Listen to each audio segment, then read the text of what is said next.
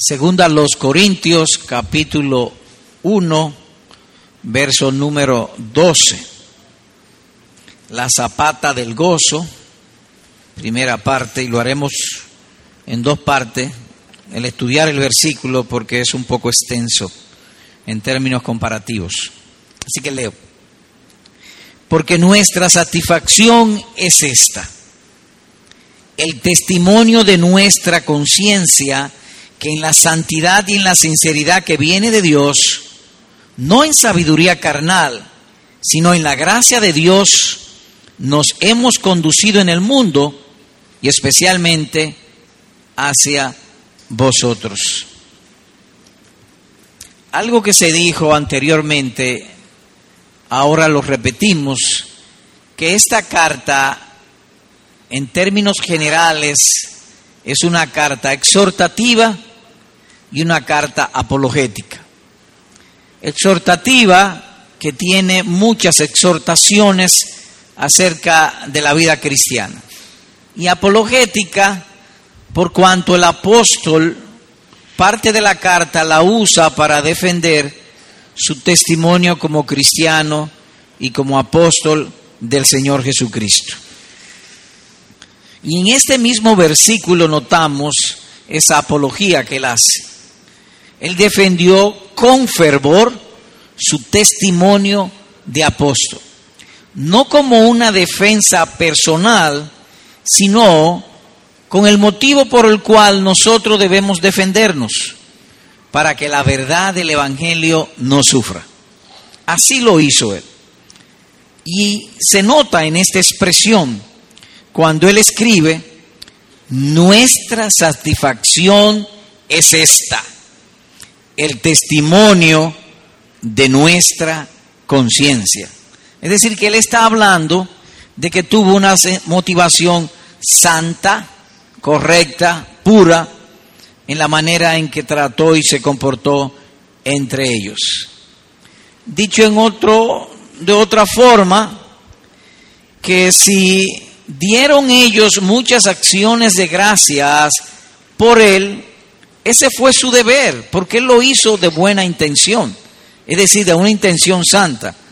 De modo que así dice, nuestra satisfacción es esta. Mi conciencia mi hombre interior me testifica que yo tuve una santa motivación hacia ustedes. Es verdad que allí, como dice él en otro lugar, hubo falsos hermanos que levantaron calumnias y difamaciones contra mí. Eso es verdad. Pero esa no fue mi motivación. Yo fui guiado por la gracia de Dios. Por mi trabajo, añadiría, añadiría él, ustedes recibieron mucho bien del cielo. De manera que es justo que también ustedes hagan oraciones por mí y también traigan acciones de gracias a Dios por el bien, el bien que se le ha sido dado a través de mí. Si alguien fue vuestro enemigo, no fui yo, sino Satanás introduciendo falsos hermanos entre la iglesia o entre ellos. Algunos de entre ustedes se han levantado, diría él, que yo soy un hombre astuto y engañador, pero no, así no es. Mi conciencia me lo testifica. Y él escribe dentro del versículo esta expresión. No en sabiduría carnal, sino en la gracia de Dios nos hemos conducido en el mundo y especialmente hacia vosotros. Hubo dos razones principales por el cual se levantaron calumnias y difamaciones contra él.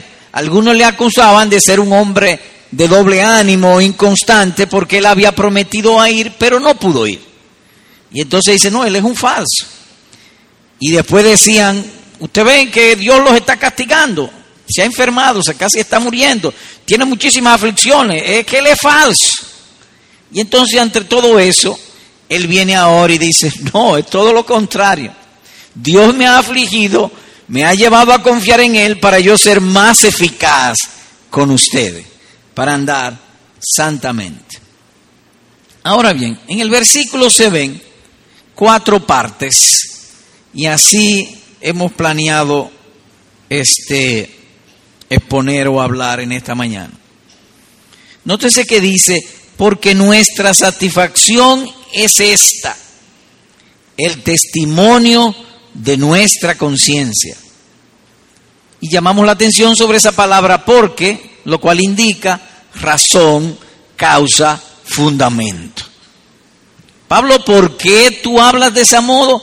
Porque nuestro, dice él, nuestra satisfacción es esta, mi conciencia. Pero también habla de una cualidad de doble virtud, la santidad y en la sinceridad que viene de Dios. Santidad, dice él, y sinceridad. Habla también de una regla de vida, no en sabiduría carnal, sino en la gracia de Dios. Y también trae su trayectoria. Nos hemos conducido en el mundo y especialmente hacia ustedes o hacia vosotros. Hoy, en esta mañana, queremos, y hemos estado orando por eso, hablar de las dos primeras. El fundamento y una cualidad doble.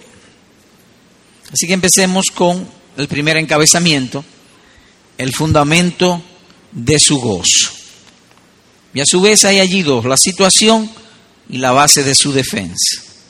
Así que leo nuevamente lo que corresponde a esta parte. Nuestra satisfacción es esta.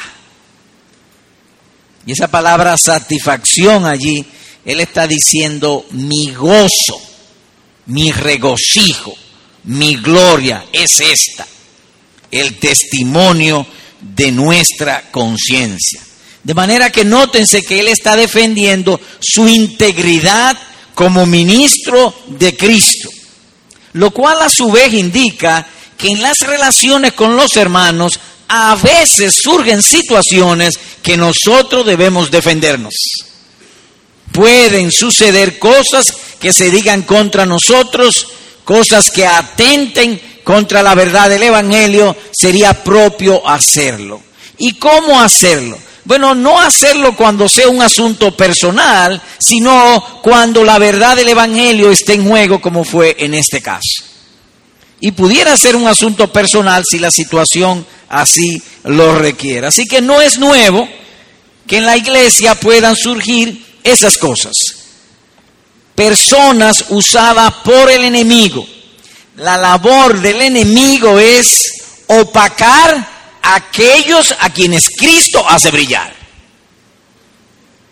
Hay personas dentro de la iglesia que Dios levanta, los hace brillar, gente de buen testimonio, ministros fieles del Evangelio. Entonces, hay dentro de la iglesia generalmente a veces falsos hermanos, y aún puede usar también un hermano, porque usó a Pedro en contra de Cristo en una oportunidad, que por su arrogancia a ellos les molesta que otro brille, que otro esté por encima de ellos.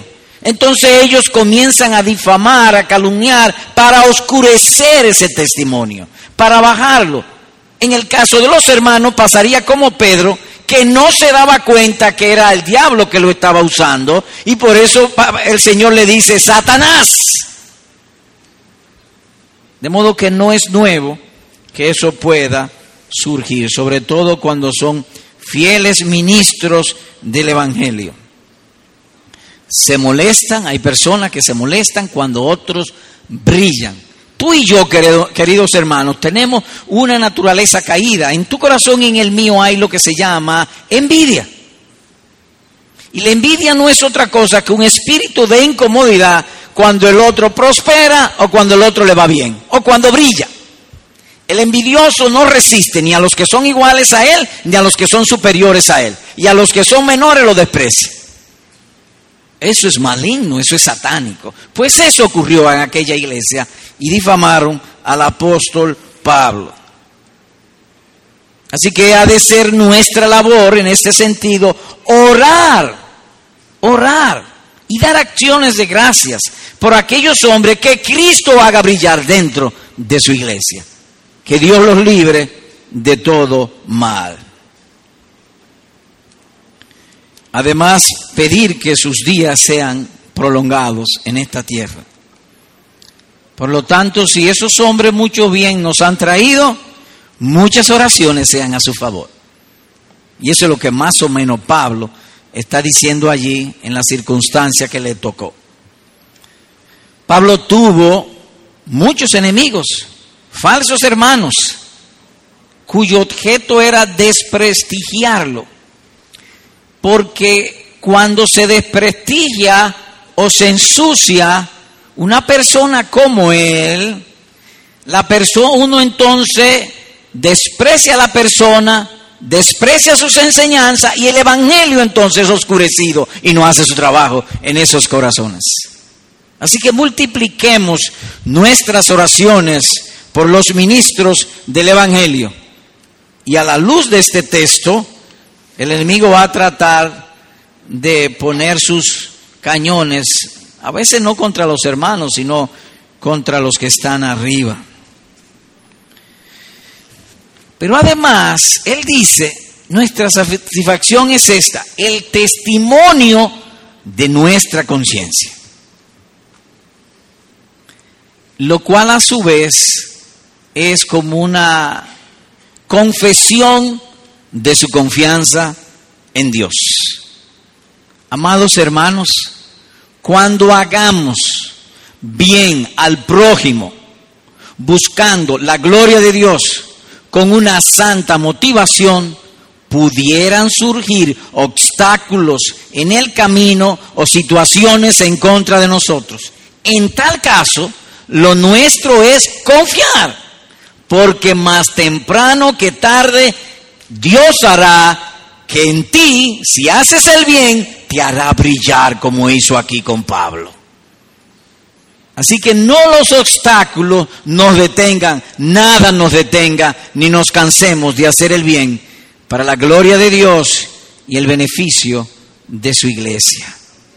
En tal caso hablaríamos como Pablo, el testimonio de nuestra conciencia. Richard Siff, comentando sobre esto, escribió lo siguiente. Debemos dar gracias a Dios y orar por aquellos hombres dentro de la iglesia cuya eminencia sea por su oficio y sus dones. Termina la cita. No por sus posesiones, sino por su oficio y por sus dones. Oremos y demos gracias a Dios por ellos. Pero hay algo más en el pasaje, y es lo que puntualizamos con decir la base de su defensa. Esa palabra que anteriormente hemos ampliado de satisfacción es una profunda complacencia es el gozo del cielo mientras estamos sobre la tierra. Pero eso surge solamente a partir o basado o fundamentado o apoyado en una limpia conciencia. O después de una limpia conciencia viene la satisfacción de ese gozo celestial. Eso es lo que llamaríamos nosotros un gozo espiritual.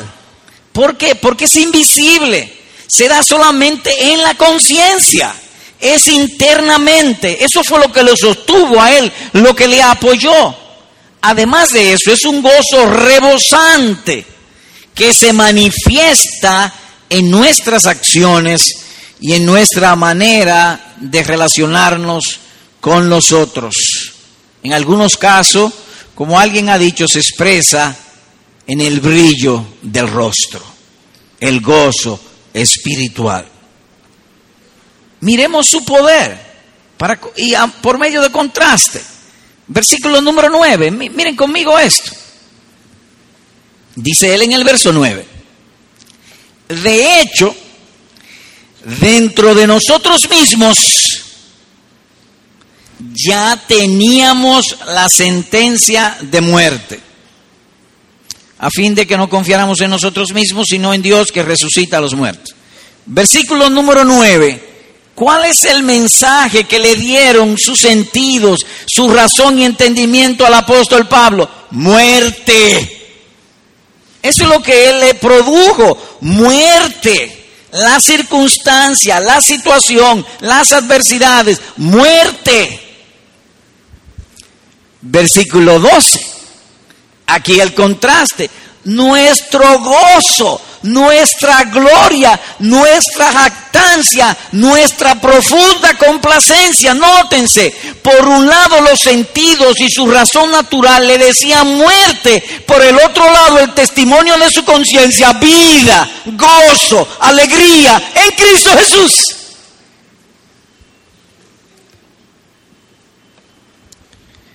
Así de bueno es nuestro Señor Jesucristo que en pésimas condiciones y circunstancias nuestro corazón por la fe puede estar gozoso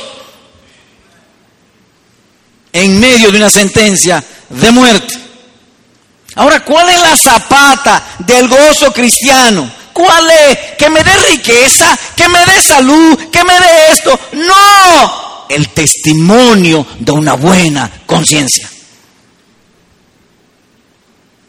Gozo del cielo antes de entrar al cielo.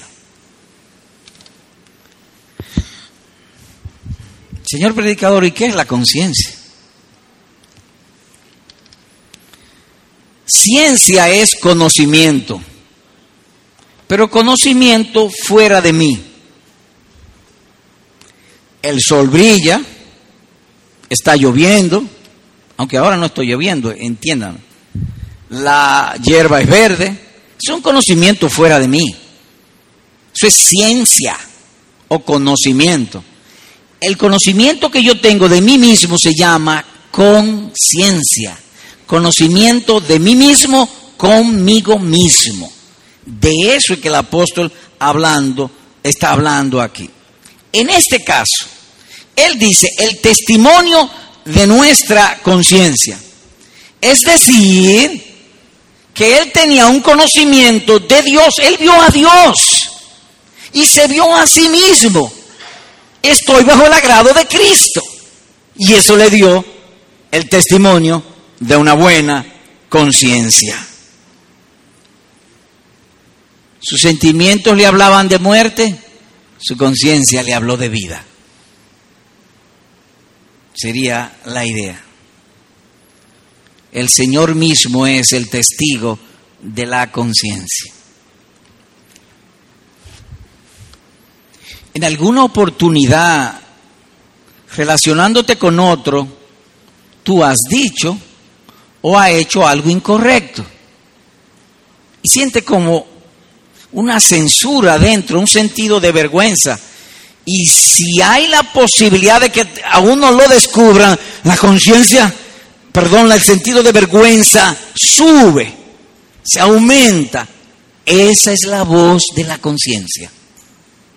La conciencia es un testigo.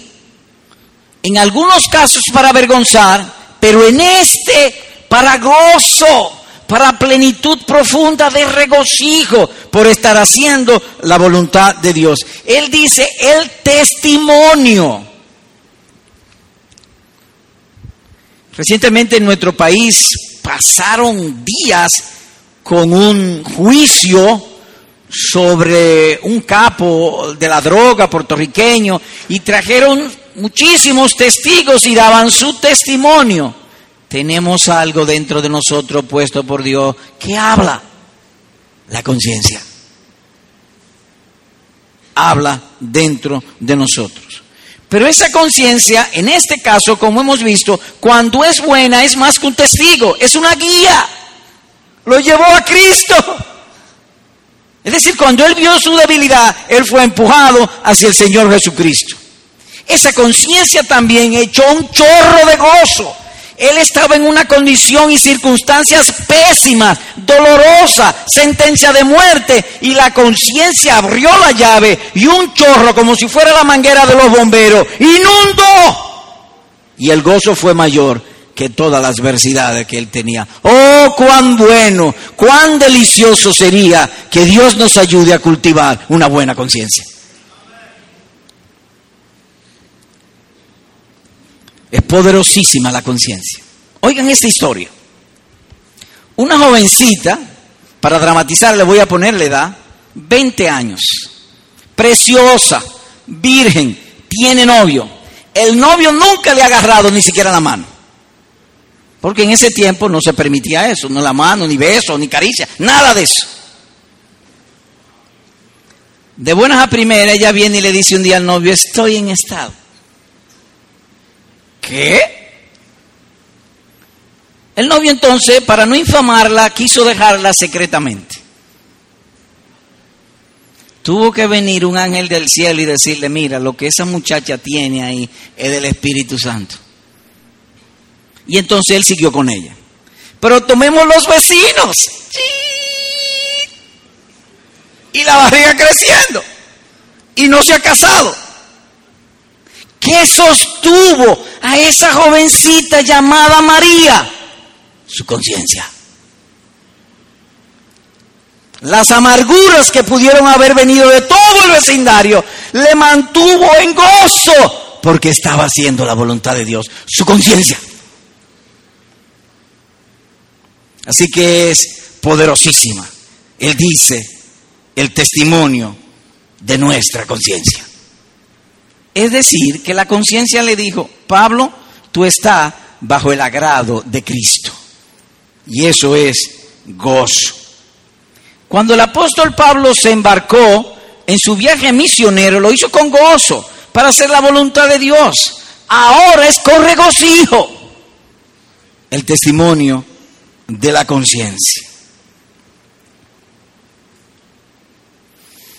¿Y cómo sé yo que es el testimonio de la conciencia? Bueno, es un gozo basado en un conocimiento real y verdadero. Oiga cómo esto es dicho en otro lugar. Hemos recibido el Espíritu que viene de Dios para que conozcamos lo que Dios nos ha dado. Primera los Corintios capítulo 1 versículo número 2. Vuelvo a repetir. Dice el apóstol en otro lugar. Hemos recibido el Espíritu de Dios. ¿Y para qué hemos recibido el Espíritu de Dios? para que conozcamos, para que sepamos lo que Dios nos ha dado. ¿Cómo pudo Pablo saber que él tenía el testimonio de una buena conciencia? El Espíritu Santo se lo dijo. Y Él no los dice porque de otra manera, ¿cómo daríamos acción de gracias a Dios? ¿Cómo estaríamos agradecidos del Señor si el Espíritu Santo no nos dice lo que Él mismo nos ha dado? Porque nos gozamos en la salvación, porque nos gozamos en el perdón de pecados, en la justificación. Nos gozamos cuando el Espíritu Santo nos lo dice. Tenemos el Espíritu Santo dentro de nosotros para eso. Así que hemos visto en primer lugar el fundamento del gozo. Ahora pasamos a lo segundo, una cualidad de doble virtud. Así que leo nuevamente el versículo 12. Porque nuestra satisfacción es esta, el testimonio de nuestra conciencia. Ya esa parte la vimos. Ahora vamos en la segunda, una doble virtud. Que en la santidad y en la sinceridad que viene de Dios. Aquí debo detenerme para hacer una explicación del lugar o pertinente. En la Biblia de las Américas, como hemos leído, que es la Biblia que estamos usando, dice santidad. Pero en la Reina Valera del 60 dice sencillez. En la Reina Valera del 60 dice con sencillez y sinceridad de Dios. ¿Por qué esas dos palabras diferentes en una versión y en otra? Bueno, los, cuando Pablo escribió, por ejemplo, a la iglesia en Corintio, esa es la palabra revelada.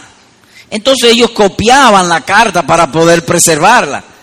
porque se lee, se lee, se manosea, se manosea y se acaba, entonces se, se, copiaban esas cartas. A eso se le llama los manuscritos.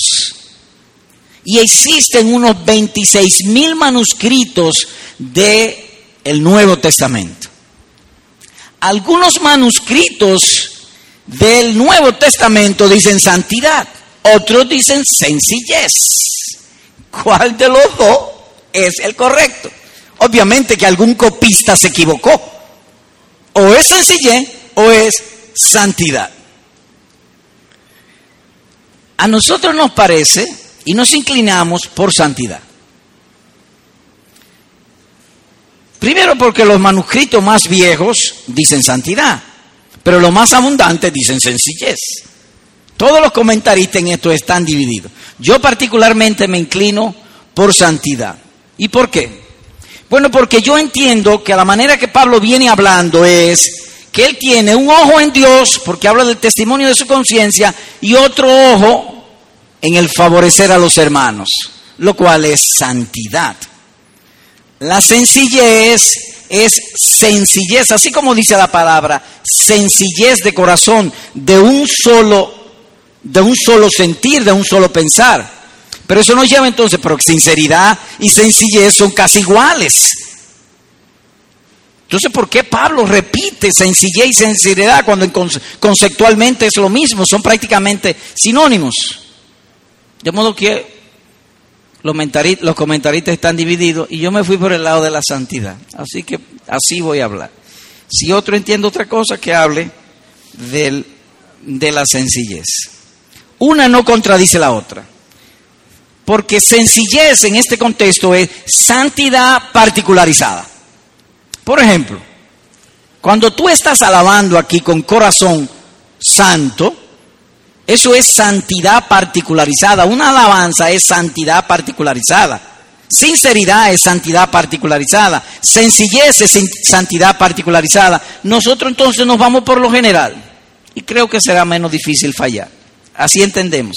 Pero ante esa disyuntiva, uno tenemos que escoger. Y hemos escogido santidad. Así que hablemos de la virtud de la santidad. O como leemos como la lectura de la Biblia de las Américas. Que en santidad nos hemos conducido. Lo que Pablo está diciendo aquí, y según entendemos, que sus dos ojos estaban puestos como debe ser, en dos objetos. La voluntad de Dios y el beneficio de la iglesia, o la gloria de Dios y el beneficio de la iglesia, lo cual sería santidad. En otras palabras, si yo le vengo hablando a nombre de un Dios santo, el Evangelio es santo, que busca la gloria de Dios y el beneficio de la iglesia, así me he comportado entre ustedes, con un corazón santo. He vivido para la gloria de Dios y el beneficio de ustedes. Es como un cucharón en el antiguo templo, es decir, era un objeto santo para el servicio de la voluntad de Dios sobre la tierra. Yo soy apóstol de Cristo, diría él, para el servicio de llevar el Evangelio y beneficiar a los corintios. Por eso el testimonio de mi conciencia es que he actuado en santidad y en sinceridad de Dios. Sería pues la idea. Él le dice a ellos, Corintio era una ciudad rica, era un gran puerto, una ciudad rica y en la iglesia había mucha gente rica. Pero Pablo se cuidó de eso. Es decir, para no serle tropiezo, para indicarle que él no andaba buscando, como dice en otro lugar, yo no busco a vosotros, perdón, no busco lo vuestro, sino a vosotros. O que se cuidó en eso. Y él mismo agrega en otro lugar, estos brazos me han, han sido suficientes para buscar el sostén mío y de mi compañero. Como si les hubiese dicho, Cristo me ha apartado para la obra del ministerio, lo que es lo mismo, para servirles. Cuando él empieza la carta, él dice, soy un apóstol de Cristo. Y apóstol es una persona enviada por Cristo. ¿Para qué? Para hacer brillar la gloria de Dios en la iglesia o para vivir en santidad y que mostrando la gloria de Dios a través de las enseñanzas del Evangelio, ellos fuesen transformados. He andado en santidad. Más aún, Él les dice, como mi propósito es ser apóstol o un enviado, cuando Dios me ha afligido, lo ha hecho para hacerme un ministro más eficaz. Me dieron sentencia de muerte para que yo no confiase en mí mismo, sino en Dios. Y confiando en Dios, entonces mi enseñanza sería más santa o santa, o más santa pudiera decirse, para el beneficio de todos ustedes. Como ustedes notarán, estoy caminando sobre tierra movediza porque el, punto es dificultoso. Uno se pone a estudiar y estudiar los comentaristas y a, y a consultar y nunca llega a un punto definido. Tiene que optar por algo y cuando uno va a optar por algo entre dos, es propio que uno hable de esa manera. Pablo pues se ocupó en esto de la santidad, de mostrar a los corintios que la gloria de una iglesia no es un templo grande, mucha gente, gente importante, gente rica, no, la gloria de una iglesia es santidad. Esa es la gloria de una iglesia. Y por eso es que él dice, me he portado en santidad. Dicho de otro modo, que mi trabajo es procurar que la iglesia sea cada vez más hermosa a los ojos de Dios y a los ojos de los hombres. Y la santidad es eso mismo, una vida de carácter hermoso. Leo algo que él más adelante les escribe. He aquí esta es la tercera vez que estoy preparado por ir a vosotros y no os seré una carga, porque no busco lo que es vuestro, sino a vosotros, porque los hijos no tienen la responsabilidad de atesorar para sus padres, sino los padres para los hijos, según a los Corintios capítulo 12, versículo número 14. En otras palabras, he andado en santidad, he actuado como un padre espiritual. Y él habla de una manera que llama nuestra atención el testimonio de nuestra conciencia y así me he conducido entre ustedes, de cual nosotros inferimos la mejor manera de conocer a una persona es en la intimidad. Y él no tenía temor del que le conociesen su intimidad y habla de esa manera abierta y lo cual es lo mismo, conducirse en santidad. Mire el versículo 14 en este mismo capítulo 1.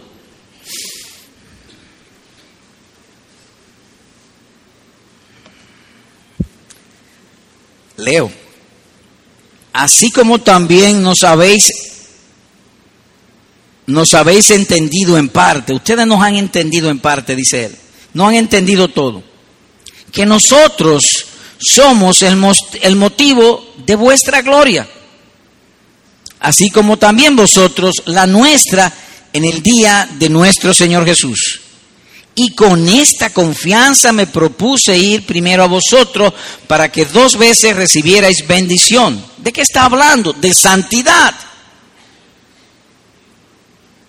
de gloria. La gloria de ustedes es que yo he andado en santidad. Y mi gloria para presentarlo en aquel día es que mis enseñanzas le enseñaron a andar en santidad. Así que eso en cuanto a la santidad. Ahora vamos a la otra sinceridad de Dios. Así que leo nuevamente en el verso 2. Nuestra satisfacción es esta. El testimonio de nuestra conciencia que en la santidad y en la sinceridad que viene de Dios me he conducido entre ustedes. Dijimos que son una cualidad de doble virtud, santidad y sinceridad. Eso a su vez entonces indica que no puede haber sinceridad si no hay santidad. Mi crecimiento en la gracia, en la vida cristiana, ha de irse conociendo a medida que crezca en mí la sinceridad. Y yo me doy cuenta cuando yo soy sincero y cuando no lo soy. Mientras más sincero sea, más indica que me estoy santificando. Sinceridad es lo opuesto a doblez. Es contrario a la hipocresía. Hay gente que cuando usted trata con ellos, después de cierto tiempo, usted nota que siempre tienen una baraja debajo de la manga. Es decir, no son sinceros, son hipócritas. Hacen una cosa y dicen otra.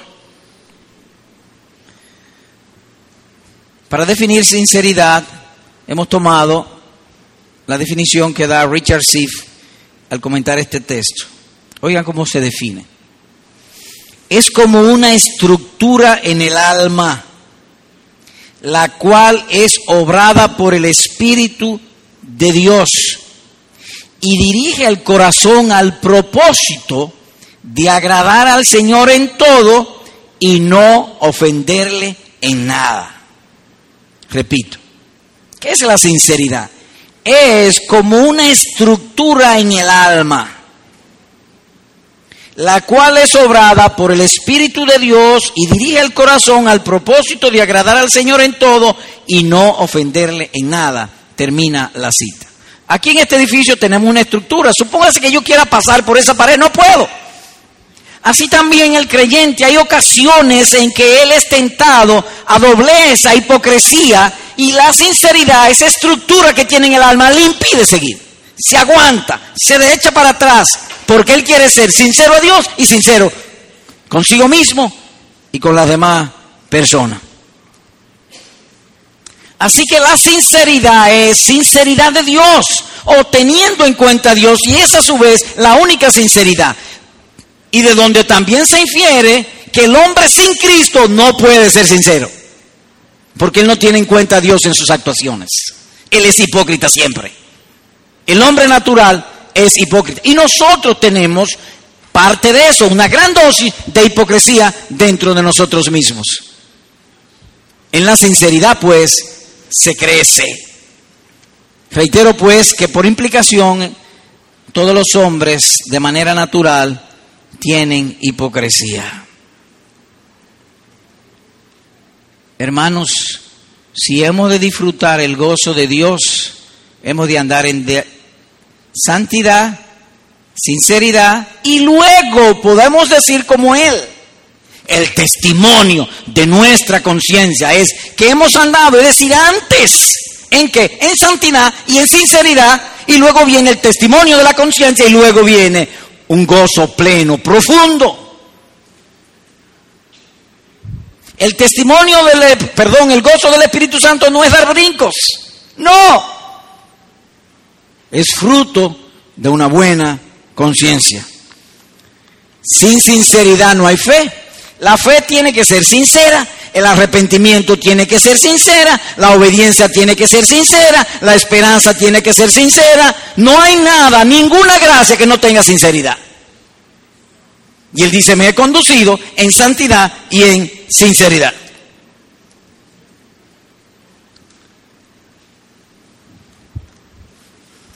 Agrego que una persona se conduce en sinceridad cuando se da en él una conformidad entre su pensar, su hablar, sus afectos y sus acciones. Su pensar, su hablar, sus sentimientos y lo que haga. El testimonio de nuestra conciencia.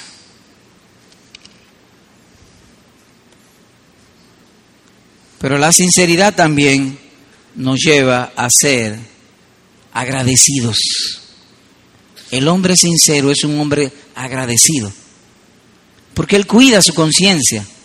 Y al cuidar su conciencia, él dentro de sí mismo tiene en cuenta las cosas, los favores recibidos, y él procura entonces ser agradecido con aquellos que le favorezcan, especialmente con Dios mismo. Pero debemos destacar que hay también lo que se llama una sinceridad natural. ¿Ustedes no creen que el Papa sirve a Cristo sinceramente? Seguro que sí, sinceramente. Pero hay millones de personas sinceramente equivocadas. Pero no a esa sinceridad estamos hablando. Estamos hablando a la sinceridad de Dios. ¿Y, cómo yo sé que, puedo, que soy sincero? ¿Cómo puedo saberlo?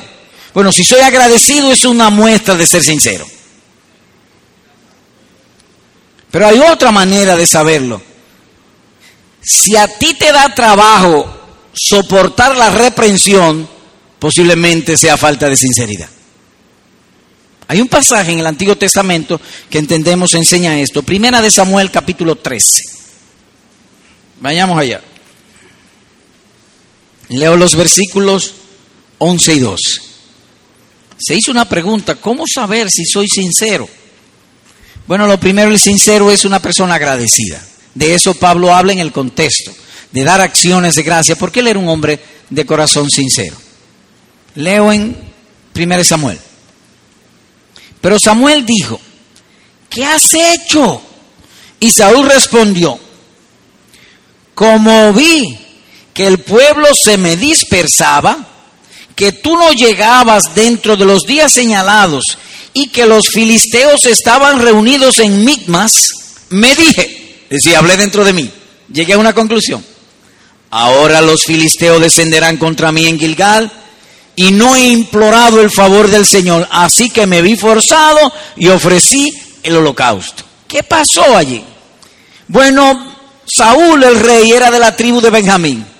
Solamente podían ofrecer sacrificios y holocaustos a Dios los de la tribu de Leví. Pero aquí Saúl ofreció holocausto. Es decir, que hizo sacrificios a Dios, cosa que no le era permitida. Saúl viene y le dice a él, perdón, Samuel viene y le dice, Saúl, ¿y qué tú has hecho? Oh, mira lo que pasó, que tú te tardabas, los filisteos venían sobre mí y tuve que ofrecer sacrificio. En otra palabra, la providencia de Dios me llevó a pecar. No confesó su pecado. La circunstancia comenzó a dar explicaciones. Fue la circunstancia, no fue mi malvado corazón. ¿Estaba él pensando en la gloria de Dios? No. ¿Estaba él viendo a Dios? Tampoco. ¿En qué estaba él pensando? En sí mismo. No era sincero.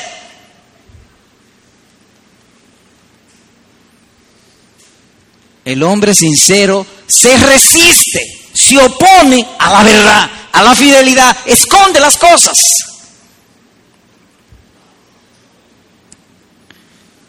No soportan ser reprendidos. Por el contrario, dice David, cuán bienaventurado es el hombre a quien el Señor no culpa de iniquidad y en cuyo espíritu no haya engaño. Salmo 32, versículo número 2. O que haya sinceridad. El hombre sincero es también compasivo, tiene un corazón tierno. Versículo 1, volvamos a los segundos a los Corintios para destacar esto. Versículo 1, segundo a los Corintios, verso 1. Pablo, apóstol de Cristo Jesús por la voluntad de Dios y el hermano Timoteo, a la iglesia de Dios que está en Corintio, con todos los santos que están en toda calle. Cuando uno lee la primera carta, podrá notar que allí hubo pecado de toda mala clase, al punto que había un hermano que le quitó la mujer a su papá y se acostaba con ella. Oiga, ¿a dónde llegó este asunto? Un hermano miembro de la iglesia enamoró a la mujer de su papá, se la quitó y se acostaba con ella. Estoy dramatizando el asunto. Había pecado de toda clase. Sin embargo, cuando notamos a Pablo aquí, dice él, a los santos que están en Corintio, fue tierno, fue misericordioso, fue compasivo. De modo que el corazón sincero es compasivo, es tierno, a diferencia del corazón hipócrita que es rígido, opresivo.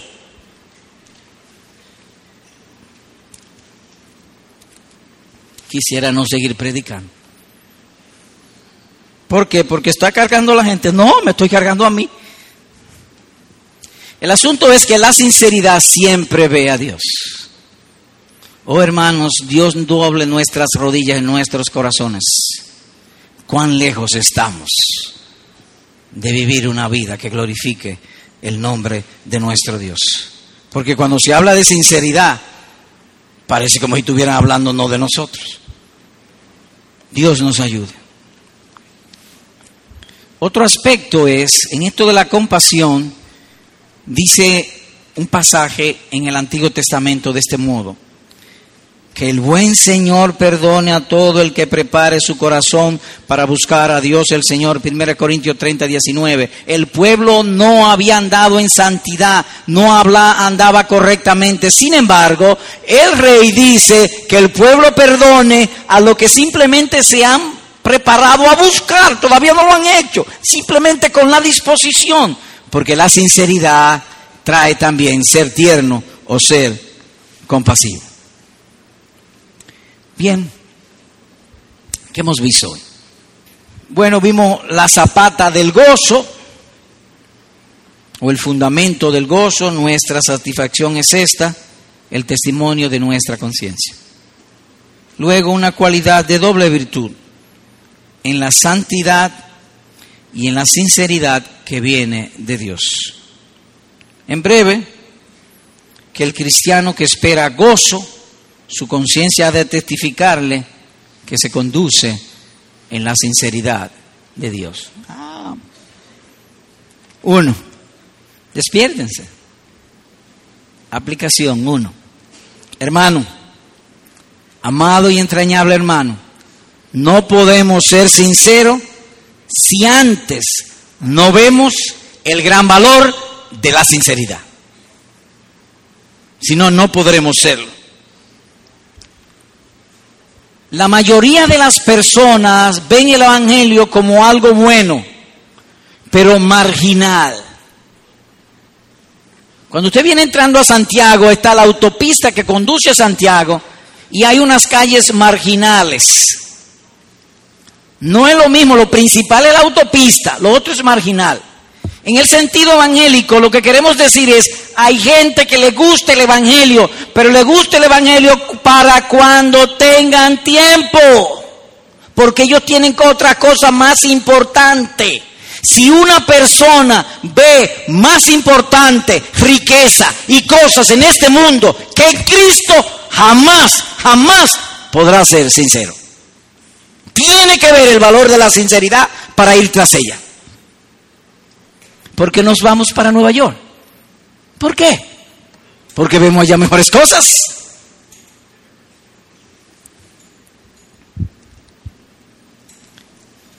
Mientras, amados hermanos, mientras uno no ve el cristianismo como lo máximo, lo excelente, lo rico, lo bueno, lo placentero, mientras no veamos el cristianismo así, la hipocresía tendrá una gran parte en el corazón nuestro.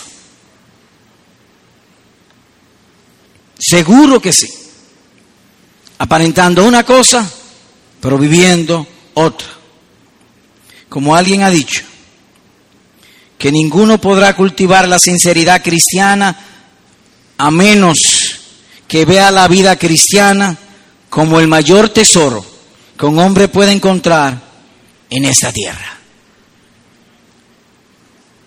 Cuando Pablo le escribe a la iglesia en Corintio, hermanos, él no le dice, téngame en cuenta porque yo hice mucha buena obras entre ustedes y salvé a muchos. No, eso no fue lo de él. El testimonio de nuestra conciencia que hemos andado en santidad y en sinceridad. Esa es su defensa. Que él veía a Cristo como lo mayor, como decimos nosotros, lo máximo. Todo lo tengo por basura por ganar el conocimiento de Cristo. estará destituido de sinceridad quien considera el dinero más valioso que un buen corazón. ¿Qué es más valioso para ti?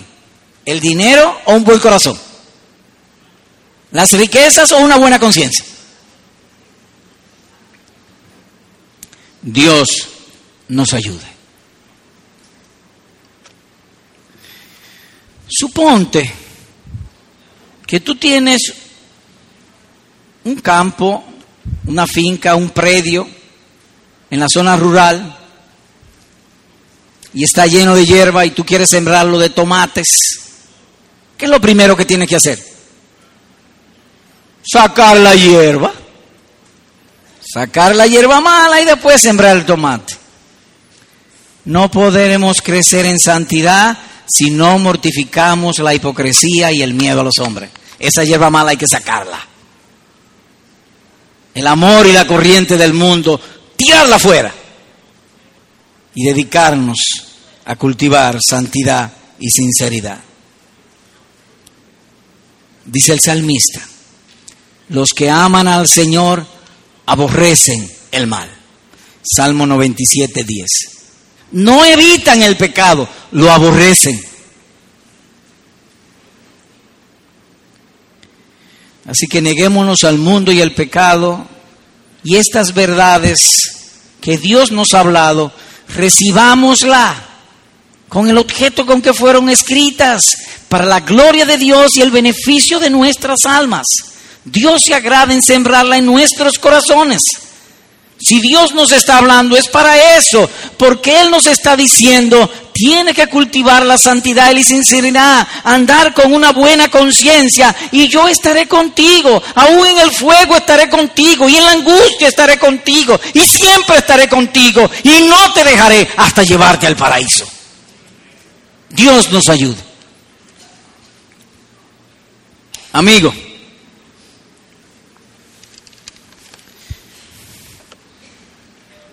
El mayor tesoro que un hombre puede tener en esta tierra es tener a Cristo en su corazón. Amigo, Cristo viene al corazón mediante la fe. Pero tú no puedes tener fe a menos que Dios te haga nacer de nuevo. Tienes que nacer de nuevo. Para entonces Dios morar con su espíritu en tu corazón. Tú preguntarás, ¿y qué debo hacer para nacer de nuevo? Primero, arrepentirte. ¿Y arrepentirme de qué? De la hipocresía. De querer vender una imagen que no es. ¿Por qué tú crees que la moda ha proliferado y ha progresado tanto en este mundo? Porque nos da una imagen que no somos.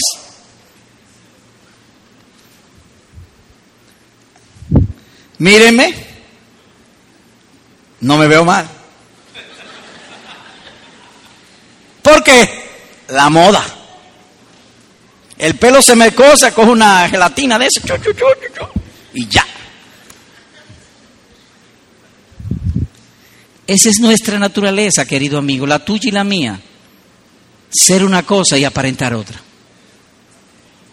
Toma pues estas palabras que Dios te está llamando. Dios quiere salvarte. Pídele Señor, perdona mi hipocresía, dame un corazón santo y sincero, quiero hacer tu voluntad, porque Él se agrada en salvar. La gracia y la gloria de Dios sea con todos nosotros. Amén.